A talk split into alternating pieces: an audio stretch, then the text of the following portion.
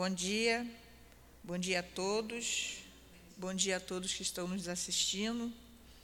Hoje nós vamos estudar o Evangelho, o capítulo 8, item 17. Nós vamos começar a ler e depois fazer nossa oração. Se a vossa mão é motivo de escândalo, cortai-a afirmativa energética que seria absurdo tomar-se ao pé da letra e que significa apenas que é preciso destruir em nós mesmos todas as causas de escândalo, ou seja, do mal, arrancar do coração todos os sentimentos impuros e todas as tendências para o vício. Quer dizer ainda que é preferível para um homem perder a mão a tê-la como instrumento de uma ação má. Ficar sem a visão, a seus olhos servirem para que tenha maus pensamentos. Jesus não disse nada de absurdo para quem compreender o sentido alegórico e profundo de suas palavras. No entanto, muitas coisas só podem só podem ser entendidas com meios de conhecimento que o Espiritismo proporciona. Muito bem. Pode fazer a prece. Vamos fechar nossos olhos, pensar em Jesus, agradecer a Deus por mais um dia de vida, agradecer a Jesus por nos trazer esse conhecimento, agradecer por termos a oportunidade de estarmos aqui estudando. Agradecer também a seu ativo e toda essa equipe que nos ampara, que nos protege, que nos acolheu nessa casa, que é uma casa de amor. Seremos sempre agradecidos por esse amparo. Obrigada, Jesus, por mais esse dia, que nos ampare, que nos inspire que seja uma aula agradável e que todos saiam daqui compreendendo, entendendo mais um capítulo, Senhor, dos seus ensinamentos. Graças a Deus. Então, que Jesus abençoe a nossa manhã de estudos.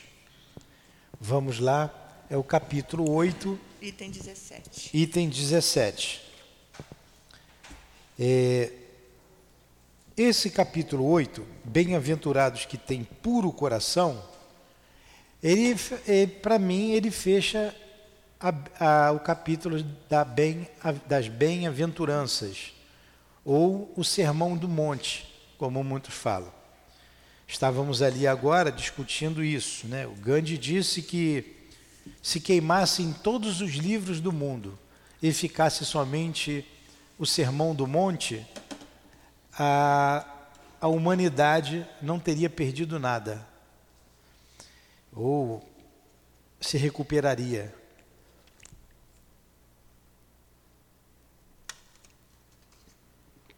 A beleza do Sermão do Monte. E essa bem-aventurança, o capítulo 8, que ele diz: Bem-aventurados que têm puro coração, porque verão a Deus, é a sublimidade das das bem-aventuranças.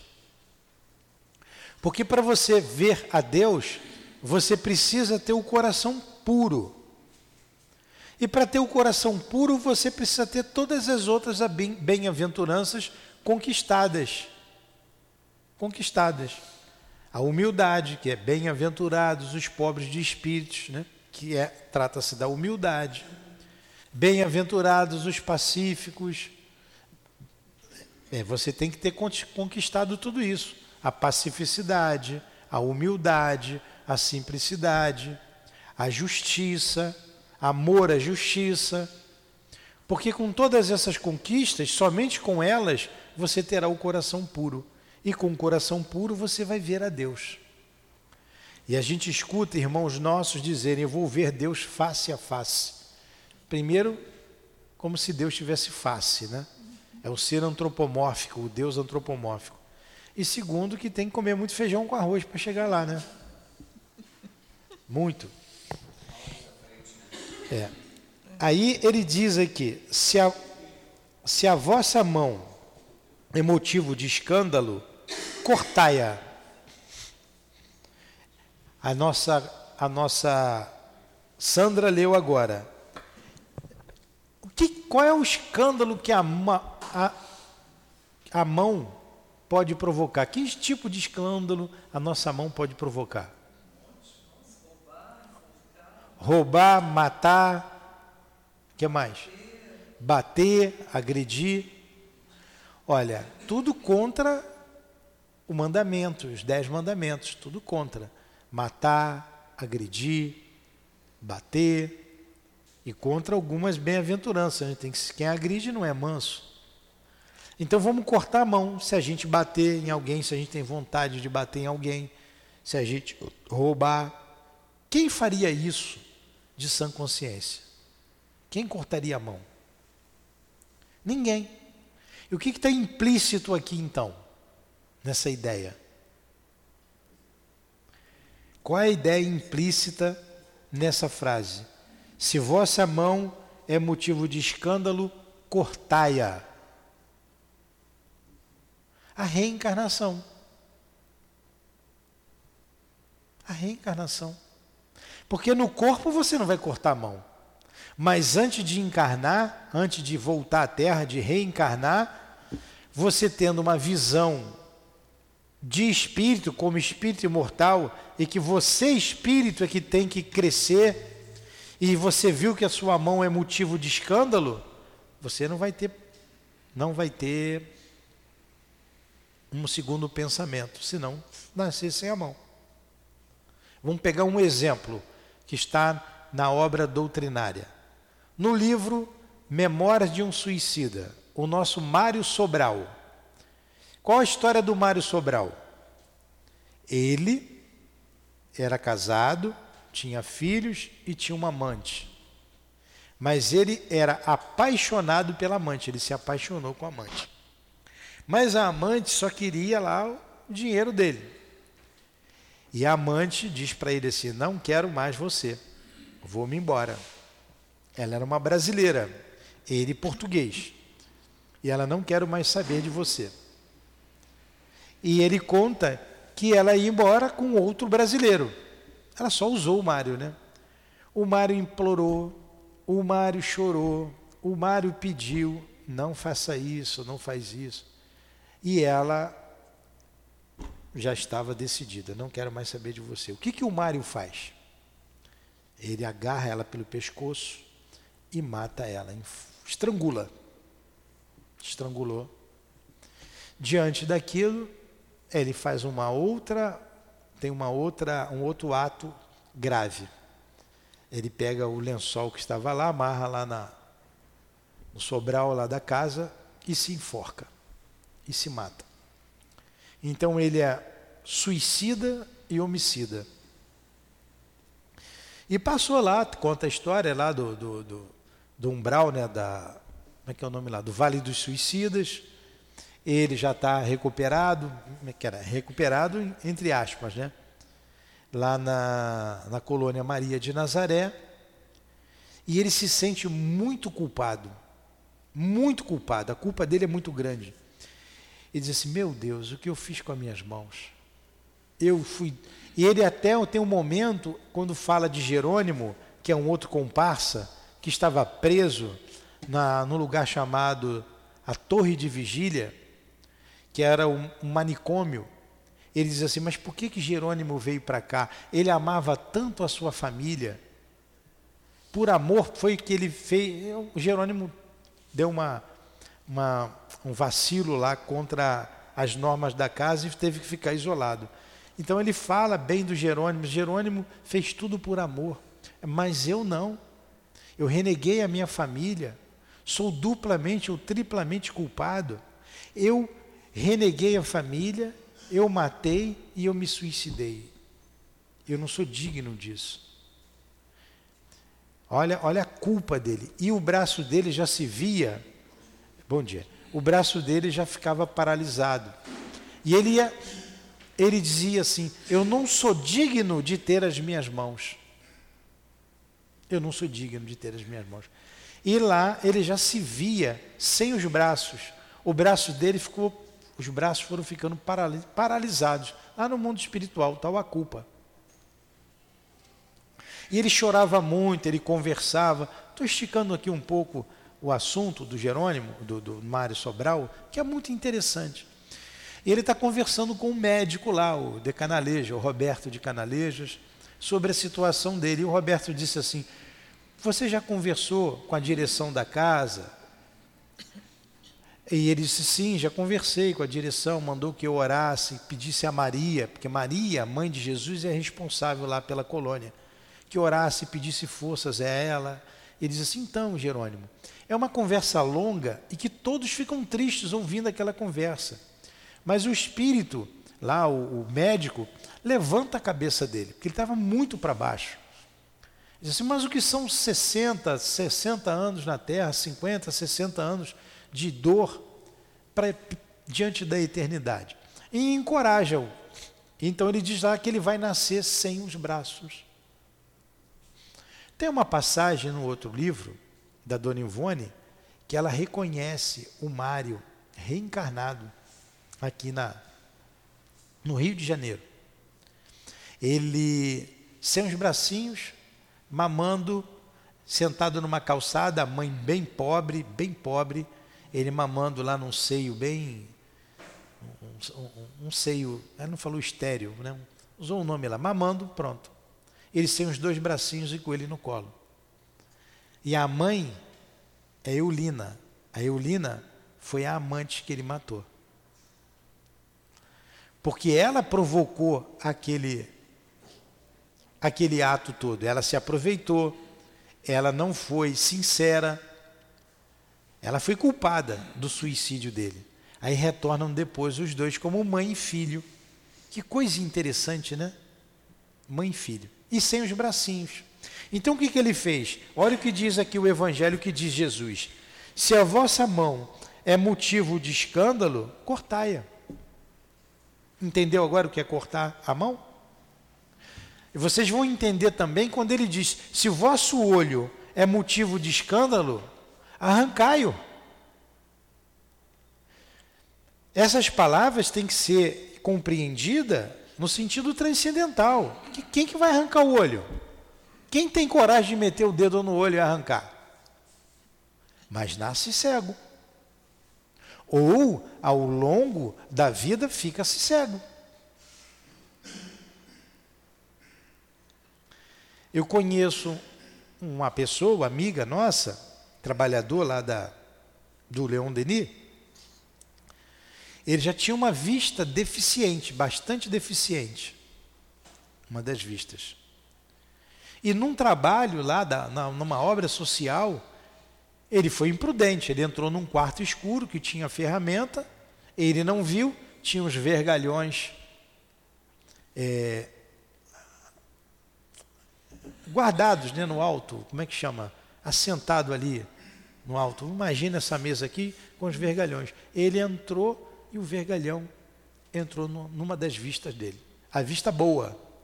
A outra estava quase apagando. Na boa, que ele enxergava, Conclusão, ele perdeu a vista.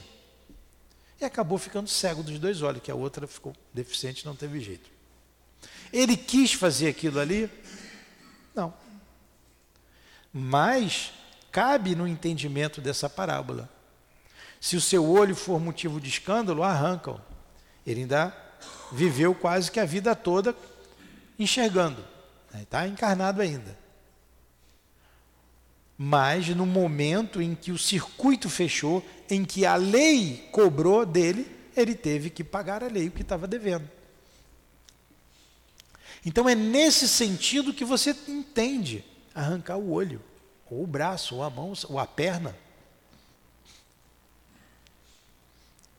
A perna. Então vamos falar uma da perna também? Certa vez, algumas coisas a gente vai repetindo, mas a gente vai guardando e contextualizando no Evangelho de Jesus. É, a nossa irmã, a Aparecida, é, que era vice-presidente lá do CELD, a nossa querida Cidinha, como a gente chama, contou ela para mim uma vez, ou para a gente lá que estava conversando. Ela estava andando, subindo ali, já tem bastante tempo, tá? Muitos anos. Ali em Cascadura, subiu a ponte e ela viu um homem sentado num carrinho de rolimã sem as duas pernas. Vendendo balinha ou pedindo esmola, um negócio desse. E ela viu e disse assim: Meu Deus, que homem bonito, que pecado. Ela viu um homem saudável, bonito, da cintura para cima, sem as pernas. E ela cometeu que pecado? Ela falou, né? Que pecado, ficar assim. Ela era um médium ostensivo, né, bastante ostensivo. Ela viu o quadro do homem chutando a barriga de uma mulher grávida. Olha como é bom o esquecimento do passado, né? Se a gente visse isso, pô, Deus te marcou para nos perder de vista, né? Não é à toa que isso aconteceu. Né? Essas coisas que falam por aí, né? Essas crueldades.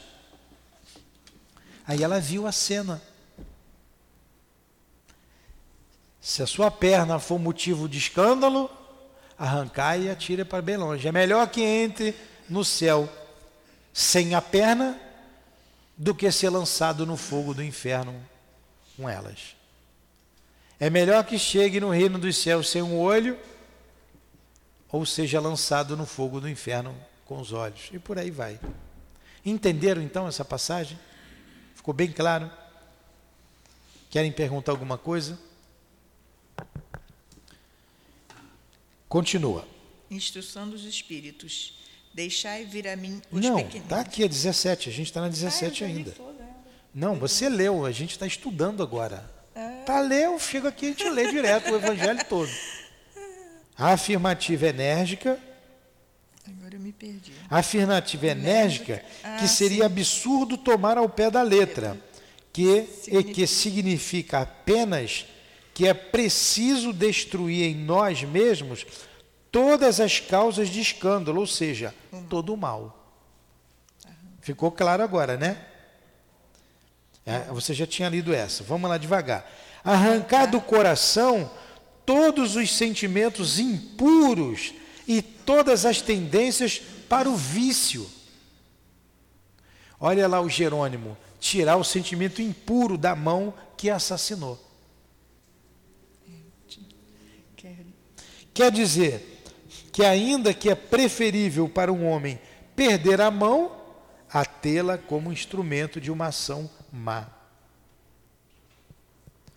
Ficar sem a visão, a seus olhos servirem para que tenham maus pensamentos. Jesus não disse nada de absurdo para quem compreender o sentido alegórico e profundo de suas palavras. No entanto, muitas coisas só podem ser entendidas com os meios de conhecimento que o Espiritismo proporciona. Como que os irmãos evangélicos entendem essa passagem? Não sei. Acho que eles pulam a página. Como os irmãos católicos entendem essa passagem? Acho que eles pulam a página também, então arrancar essa página. Porque sem o entendimento da reencarnação, não se compreende isso. Senão seria, como disse a Cida, um pecado, uma injustiça. E Deus não pode ser injusto. Deus não pode ser injusto. Essa passagem está toda aqui, e ele está analisando toda o item 11, que a gente vai ler para relembrar. Se alguém, no item 11, se alguém se escandalizar, Se alguém, se alguém escandalizar desses pequeninos, vamos devagar. Se alguém se escandalizar, um destes pequeninos que crê em mim, melhor seria para ele que lhe pendurasse ao pescoço uma dessas mós que um asno faz girar e que o lançasse no fundo do mar. Aí a gente tem que entender o que é a palavra escandalizar. É o que ele vai explicar ali nos, nos itens posteriores, no 12, no 13, no 14. Essa primeira parte aqui. Nós não vamos entrar nessa parte que já passou. Aí ele diz: Ai do mundo por causa dos escândalos, pois é necessário que venham os escândalos, mas ai do homem por quem o escândalo vem. Um dia desses, alguém perguntou para mim, eu falei sobre essa passagem, onde está escrito isso? Eu falei, no Evangelho. Era no Evangelho, eu nunca vi isso no Evangelho. Mas está aqui, ó. Está no Evangelho. Evangelho. Mateus 18, não, 18, versículos 6 a 11 de 29 a 30. Ai do mundo por causa dos escândalos, pois é necessário que venham os escândalos, mas ai do homem por quem vem o escândalo. O que é o escândalo? O mal. O mal é necessário ainda na terra, porque nós somos maus. Mas ai do homem que pratica o mal. Ai do homem que pratica o mal. Então, se entrar um ladrão aqui e me dar um tiro e eu morrer aqui, na frente de vocês, vou pegar eu, vou pegar a mim, para não ninguém ficar aí com medo. Deus permitiu. Não permitiu? Então eu estava devendo a lei. Agora Deus trouxe esse homem até aqui para ele fazer isso comigo? Não. Ele foi motivo do escândalo. Ele voluntariamente quis ser o motivo do escândalo. Ele. O escândalo há de, vir. Mas ai daquele que é motivo de escândalo. Ele quis ser assassino. Ele vai ser punido por isso. Eu poderia morrer de morte violenta de outras maneiras, sem que, sem, sem que a lei precise de que alguém seja motivo de escândalo. Eu posso perder meu braço ao longo da minha vida. Ninguém precisa vir cortar meu braço. Vou abrir um parênteses. Eu acho que eu tinha que perder o braço. Eu acho. Porque eu levei um tombo e eu já não tenho quase força aqui. Parece que às vezes eu, eu faço assim com o braço. Vocês já viram, né? O outro disse que eu tinha um cacuete, ó. A sua tem um cacuete, né, com o braço, né? Não, falei, não tem cacuete, eu não consigo levantar o braço, eu não consigo fazer aqui para tomar o café. Às vezes eu faço com a outra mão para ajudar. Ou então eu tenho que fazer assim, ó, porque eu vou usar uma outra musculatura né, para eu tomar o café. Aí eu, ó, o meu bracinho aqui, parece uma asinha, né? Tem que ser assim, ficou assim. Porque eu perdi aqui um, dois, três ligamentos. E não pude operar porque estava no meio da pandemia um tombo que eu levei. Oh, levou um tombo. Cadê Deus que não segurou? Cadê os bons espíritos? Por que, que deixou isso acontecer? Poxa, era, provavelmente era para eu perder o braço. E a misericórdia de Deus manteve o braço. Agora mesmo que eu não vou operar, né? Já estou acostumando, já consigo fazer tudo, eu faço assim, levanto. Só para esse movimento que fica mais difícil. Os outros, todos a gente tem. Não precisou de ninguém pegar e cortar meu braço. Talvez se alguém fizesse isso, ia tirar de uma vez, ia decepar. Não precisou ter um acidente espetacular, um carro bater, um envolver outras pessoas. A lei se encarregou. Um momento aconteceu, pode ter sido imprudência minha, pode ter sido Pode também ter sido, não, não era para acontecer, foi imprudência minha? Pode, pode ter, ser tudo isso. Mas pode também ser, também pode ser, eu não sei de nada, nós não sabemos. Também pode ser, tá? não estou afirmando, em que eu levei um tombo e perdi parte do movimento. Pelo trabalho que está fazendo, pelo esforço e pela misericórdia de Deus. Não pode ser isso? Pode ser. Pode ser. Ah, não é nada disso, é que você foi imprudente mesmo. Pode ser também, pode ser. Mas de qualquer forma, se fosse, se tivesse que acontecer, não precisou de ninguém ser o motivo de escândalo. Vai que o Luiz ficasse com raiva de mim e me cortasse o braço. O Luiz ia ficar com um problema para ele. E se eu não me revoltasse, eu estaria quite com a lei de Deus e Luiz com um problema com a lei de Deus. Graças a Deus, ninguém foi motivo de nada. A gente se quita com a lei, essa parte foi quitada e a vida segue. E ele continua aqui, no item 11. Prestai bem atenção, não desprezeis nenhum destes pequenos, pois eu vos declaro que no céu seus anjos veem incessantemente a face de meu Pai, que está nos céus, porque o Filho do Homem veio salvar o que estava perdido. Não escandalizeis nenhum desses pequenos. Esses pequenos aqui não são só as crianças. Todos que se encontram em condições de inferioridade, em condições é, é, de, de cerceamento da sociedade, seja ela qual for, até preso. Como são tratados os presos no mundo espiritual? Com o Evangelho, todos os dias. Deus não quer a morte do ímpio, mas que ele se converta. Lá em Ezequiel, Deus não quer a morte do ímpio, antes que ele se converta. Então a gente não pode escandalizar ninguém. Aí ele vem essa parte agora que a gente está estudando. Se a vossa mão ou o vosso pé for motivo de escândalo, cortai-os e lançai-os bem longe, e lançai-os longe de vós.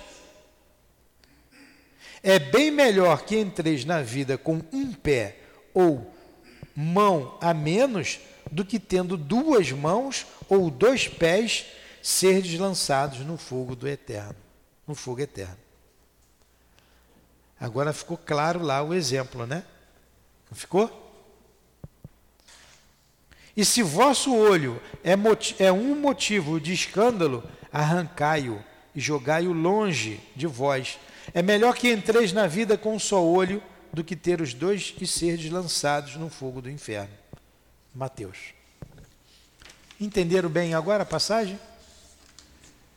não dá para você interpretar o pé da letra. Teve um noticiário, um dia desse aí no jornal, que o camarada, ele, ele, ele era evangélico, não sei se o que a posição que ele tinha lá. Ele tinha desejos, ele tinha desejos com as crianças. E ele se suicidou. Ele se jogou, se suicidou. E resolveu o problema? continuou com dois problemas. Além do desejo, que é do espírito, o suicídio. Por quê? Interpretou aqui ao pé da letra.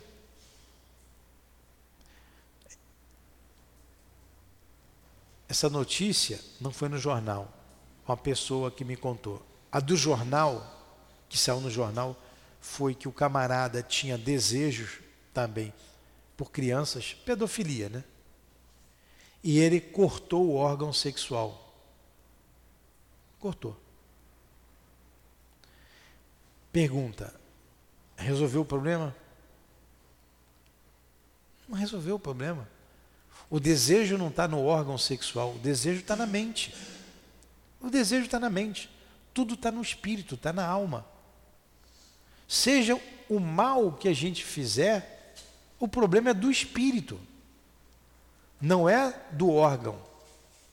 Agora, no mundo espiritual, quando você toma consciência disso, você se sente culpado, você mesmo aniquila esse órgão, momentaneamente, durante uma vida. É a maneira que você acha que tem que reparar o mal. Eu vou reparar o mal dessa forma. A muitos é dada a oportunidade de reparar o mal ao longo da sua vida trabalhando.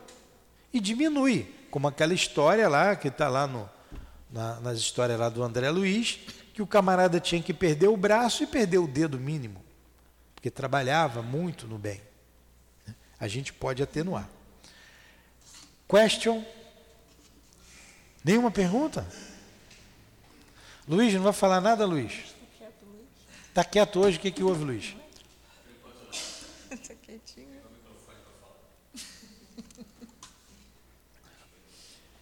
Então vamos continuar. No próximo sábado é o aniversário da nossa casa, vocês sabem disso. E é um dia de alegria para todos nós. Um dia de alegria.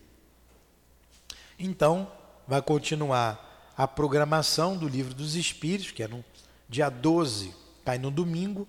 No dia 11, a gente vai comemorar o aniversário.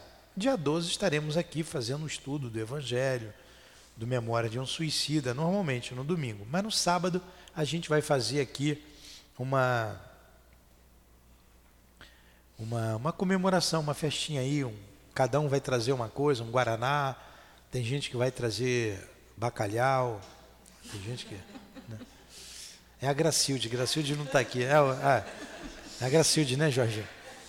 Então, para a gente só não passar em branco a data, e nós vamos estudar justamente o capítulo 8 do Evangelho. Vamos falar alguma coisa do estudo, para não perder o estudo, falar da casa um pouco, e desse capítulo 8, só que vai ser o item 19, que, que é a continuidade aqui do, do item 18, deixar vir a mim os pequeninos, que foi o item que nós lemos antes de inaugurar a casa. Coincidentemente, vocês já sabem, a gente pegou as chaves aqui do SEAP no dia dos namorados. É, o dia dos namorados é o segundo domingo de junho, não é isso? Não tem um dia, é sempre o segundo domingo. Todo ano o senhor dá presente para ela, né? É.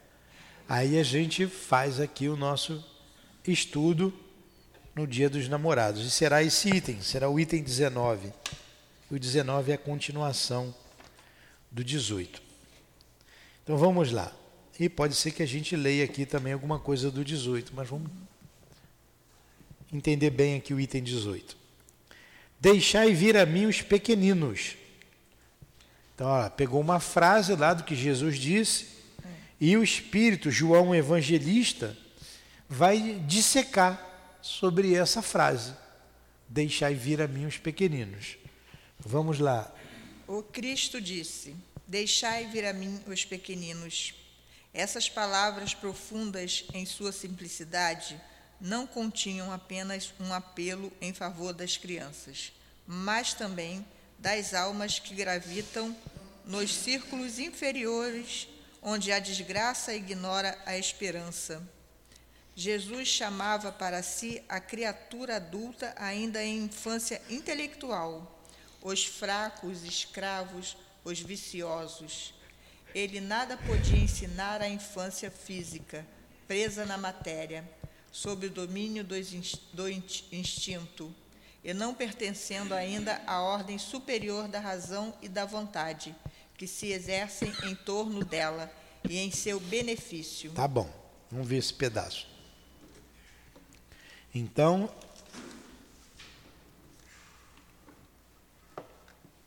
Jesus disse: Deixai vir a mim os pequeninos. Não dá para entender somente ao pé da letra. Eu vou pegar uma balinha para a garganta, tá? Senão eu vou tossir.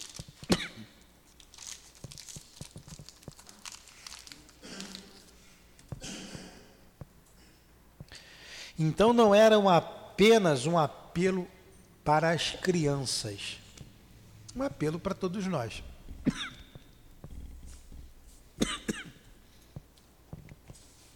eu vou interpretar da mesma maneira que eu falar aqui com vocês. No, no sábado, às 17 horas. Então a gente convida todos vocês a virem no sábado, 17 horas. Teremos a nossa reunião normalmente às 10 e às 17, a comemoração.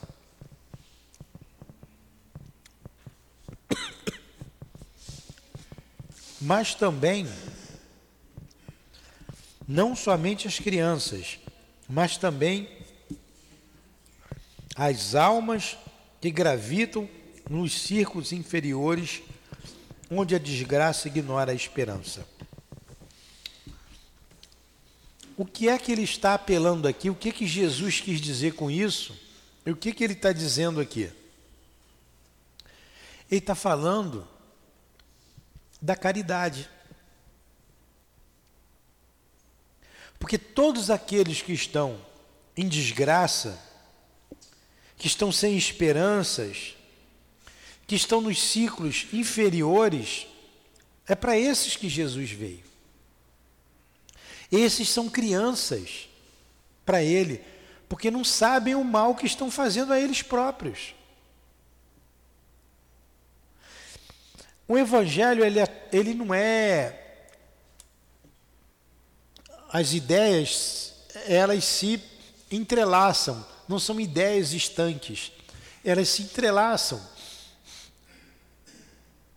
Quando a gente lembra que Jesus disse: é, Eu sou o médico das almas e vim para os doentes e não para os sãos, quem é que está doente da alma? Justamente quem sofre. Justamente quem está nos lugares mais tristes do mundo. Vamos, como dissemos, quem está no pecado, como diz os nossos irmãos evangélicos, quem está no pecado. Então ele vem para esses, para quem tem problemas, quem tem problemas familiares, quem tem problemas de toda espécie. Ele veio para esses.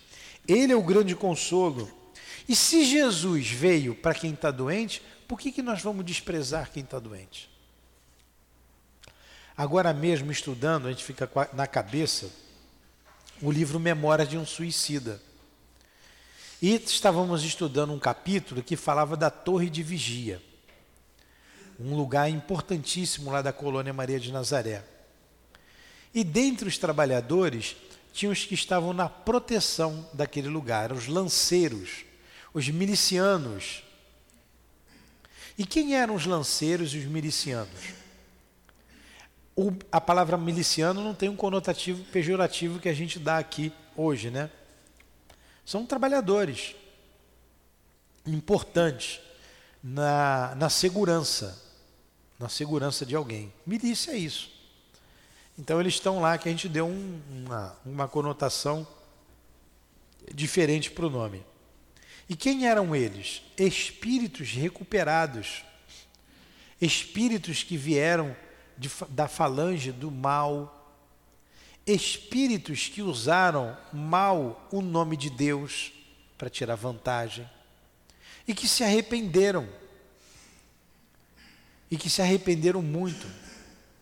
E estavam ali é, é, em expiação, escolheram trabalhos difíceis na proteção da colônia. E Jesus queria que, que eles trouxessem os outros para que todos se recuperassem o mais breve possível, o mais rápido possível. E ele fala: o trabalho é imenso, mas são poucos os trabalhadores. E os trabalhadores especializados são menores ainda. É o mesmo que acontece aqui na Terra. Quanto trabalho tem na casa espírita? E quão poucos trabalhadores dedicados aqui? Ah, se a gente for esperar trabalhador bom, espírito bom, purificado para vir aqui para trabalhar, a casa vai fechar. Aí tem que pegar Guilherme, Luciana mesmo, Luiz, né? O Jorginho é gente boa. Jorginho é gente boa. Né? Tem que ter o Newton mesmo aqui. Porque se for esperar bondade, não. Então pega o trabalhador de boa vontade que quer se modificar, que se arrepende das bobagens que fez e quer melhorar, está fazendo um esforço de melhora. E aqui estamos nós, estudando, estamos estudando para a gente modificar a nossa maneira de pensar, de agir, dar, ver o mundo de forma diferente, ver a vida de forma diferente e auxiliar, trazendo outros trabalhadores, convencendo outras pessoas, sobremodo com as nossas atitudes, né, com a nossa maneira de ser. Então Jesus veio para esses. Ele não veio só para os bons. Se Jesus viesse à terra para quem é bom, para quem que Jesus viria? Então ele veio só para o Chico. Para quem mais? Dá para contar no dedo, né? Quem mais que Jesus veio? E eles, esses mesmos não se consideram bons? A maioria dos habitantes do planeta Terra, seja do mundo é, material do mundo espiritual, somos inferiores, somos espíritos imperfeitos. Então ele veio para nós, para todos nós, para os doentes mesmo, ele veio para a terra. Somente, como nós dissemos, quando a terra for um planeta ou um mundo divino, que só vai ter espírito superior, aí será diferente. Então ele veio para a gente, para todos nós, ó, onde a desgraça ignora a esperança.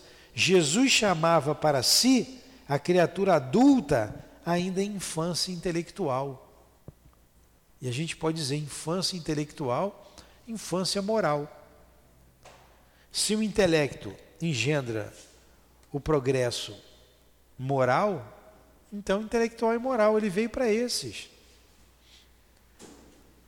Como nós não abandonamos as crianças, os nossos filhos. Fala, Luiz. Jesus veio para todos nós, né? Mas também ele falou que cada um tome a sua cruz e me siga. Isso e aí. a gente não quer pegar a nossa cruz, né? É como nós dissemos, o evangelho está todo entrelaçado, é todo ligado.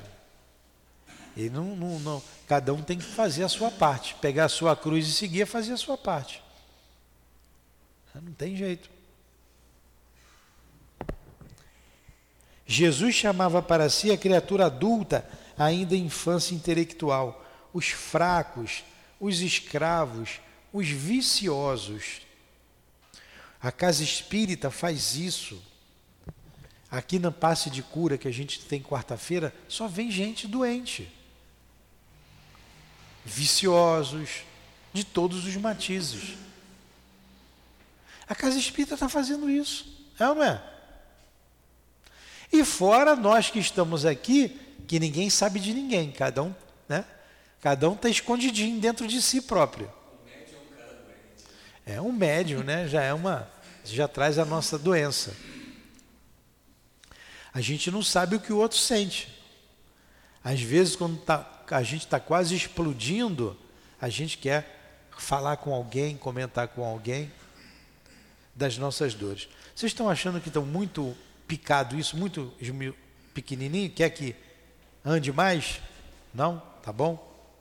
É para a gente ir pensando. É para ir pensando. A gente vai pensando. Ele nada podia ensinar em infância física, presa da matéria. É claro, não dá para ensinar a criança. O que a gente aprende não dá para a criança aprender. Na infância física, presa da matéria, sob o domínio do instinto, e não pertencendo ainda à ordem superior da razão e da vontade que exerce em torno dela e em seu benefício. Querem colocar alguma coisa? Vai, lê mais um pouco. Jesus queria que os homens fossem a ele com a confiança desses pequenos seres de passos vacilantes, cujo chamamento conquistaria para ele o coração das mulheres que são todas mães. Submetia assim as almas à ternura e misteriosa autoridade. Ele foi a luz que clareou as trevas, o clarim matinal que toca a alvorada foi o iniciador do Espiritismo que deve, por sua vez, chamar a si não as crianças, mas os homens de boa vontade. A ação viril está iniciada, não se trata mais de crer instintivamente e de obedecer maquinalmente. É preciso que o homem siga a lei inteligente, que lhe revela a sua, revela a sua universidade, universidade universalidade. Saiu, saiu. Saiu. Então, agora a gente age com a inteligência, com a razão, a fé e a razão. Vamos lá, palavra por palavra aqui, frase por frase. Jesus queria que os homens fossem a ele com a confiança desses pequeninos seres passos vacilantes, cujo chamamento conquista para ele o coração das mulheres que todas que são todas mães. Não é bonitinho a criança vir, né, confiando em você, dando aquele passinho com a mãozinha para você segurar? Eu tenho uma netinha que está aprendendo a andar, está com oito meses. Ela dá os passinhos, mas vai com a mãozinha né, para você segurar, porque ela não tem confiança, ela não tem segurança. Né? A gente pega, fica feliz, ela fica feliz que segurou, você solta um pouquinho, é isso que Jesus está falando. Você tem que fazer o esforço para ir a Ele. Olha aí o evangelho ligado um ao outro, a lei do trabalho. A criança está fazendo esforço para andar. Aí você segura, você vibra com ela. Jesus vibra conosco quando a gente faz o nosso esforço. A lei do trabalho. Batei e a porta vos abrirá. Buscai e achareis. Então gente tem que ter o trabalho de bater a porta, tem que procurar para achar. A gente precisa fazer um esforço para ir em direção a ele. Ele está esperando. Enquanto a minha netinha só engatinhava, eu não estendia a mão para ela andar. Agora ela está andando. Ela levanta sozinha, dá um passinho, mas precisa segurar em alguma coisa.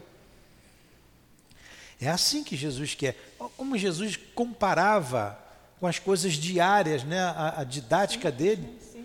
Simples, para você entender.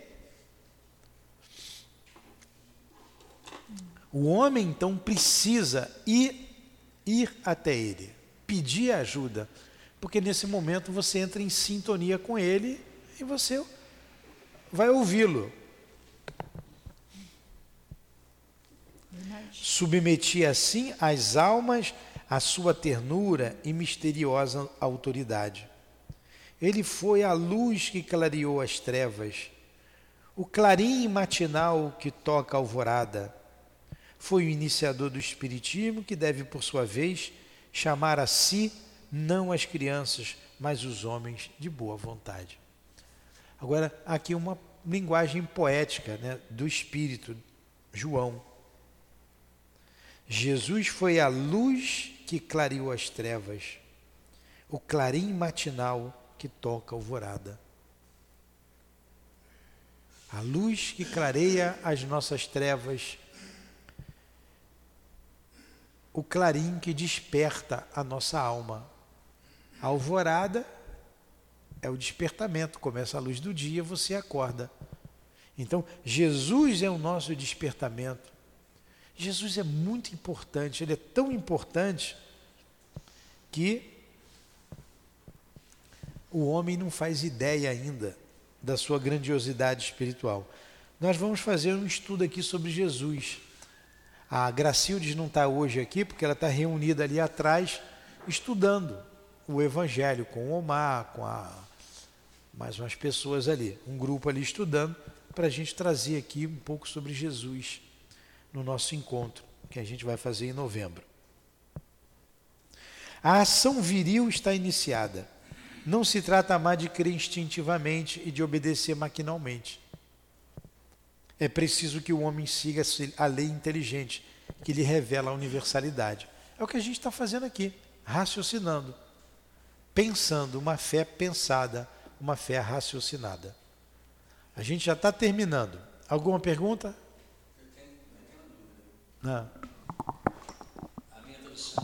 É um pouco diferente.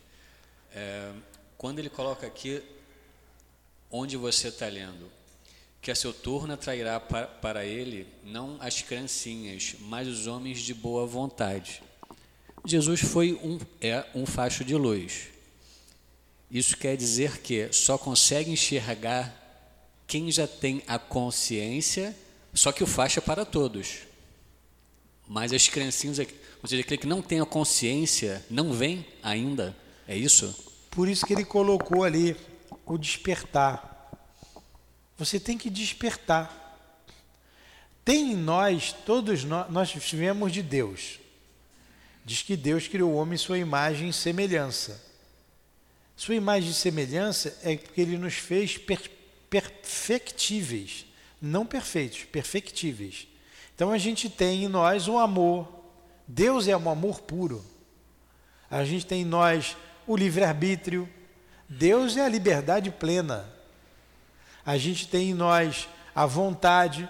Tudo que Deus fez foi pela vontade. Então, é por isso que ele é a inteligência suprema, no máximo a vontade dele. Então ele colocou implementos em nós que a gente vem desenvolvendo. Mas o homem precisa despertar para isso. Às vezes ele desperta para o caminho do mal. Quantos são contra o Cristo? Quantos são contra Deus? Quanta propaganda hoje contra Jesus? A gente citou aqui na aula passada, que saiu na, na, aí, o professor de uma escola bem conhecida, desenhou lá, o, botou o Cristo crucificado, na prova dos alunos, para desenvolver a questão, ele escreveu a frase embaixo: Bandido bom é bandido morto. Olha, o que, que ele quis dizer com isso? Olha como se denigre a imagem do Cristo. Esse ser que fez isso, esse espírito, ele, tá, ele despertou? Ele precisa despertar. Quando ele vai despertar, não sei. Mas a dor vai bater a porta dele. Não tem jeito. Aqui é lugar de dor. A dor vai chegar. Como vai chegar, como já chegou para a gente, grandes dores, outras chegarão. A dor faz parte do desenvolvimento, do despertar da alma, do despertar do princípio inteligente. A dor. Então muitos não despertaram, Luiz. Embora sejam filhos de Deus, Deus sabe, mas deixa a pessoa bater cabeça até ela aprender por si só. Você está mais recebendo muito mais hoje porque você está em sintonia com as forças do bem, com Deus, com Jesus, com os teus guias. Você pede, você vai até eles. Se você não vai, o sol está ali. Se você não abre a janela, o sol não entra. Entendeu? É por aí. Vamos terminar aqui o último parágrafo. Vai, Sandra. Meus, meus bens amados, eis chegado os tempos em que os erros explicados se tornarão verdade. Nós vos ensinaremos o sentido exato das parábolas e vos mostraremos a correlação poderosa que une o que foi ao que é. Em verdade vos digo, a manifestação espírita vai crescer no horizonte e eis aqui o seu enviado que vai resplandecer como o sol sobre o cume das montanhas. João Evangelista. Bonito, né? Bonito. E o enviado é Jesus. Alguma pergunta? Vocês gostam mais da Gracilde, né? Eu sei disso. Mas é o que tem. É o que teve para hoje. É, vamos fazer a nossa prece então?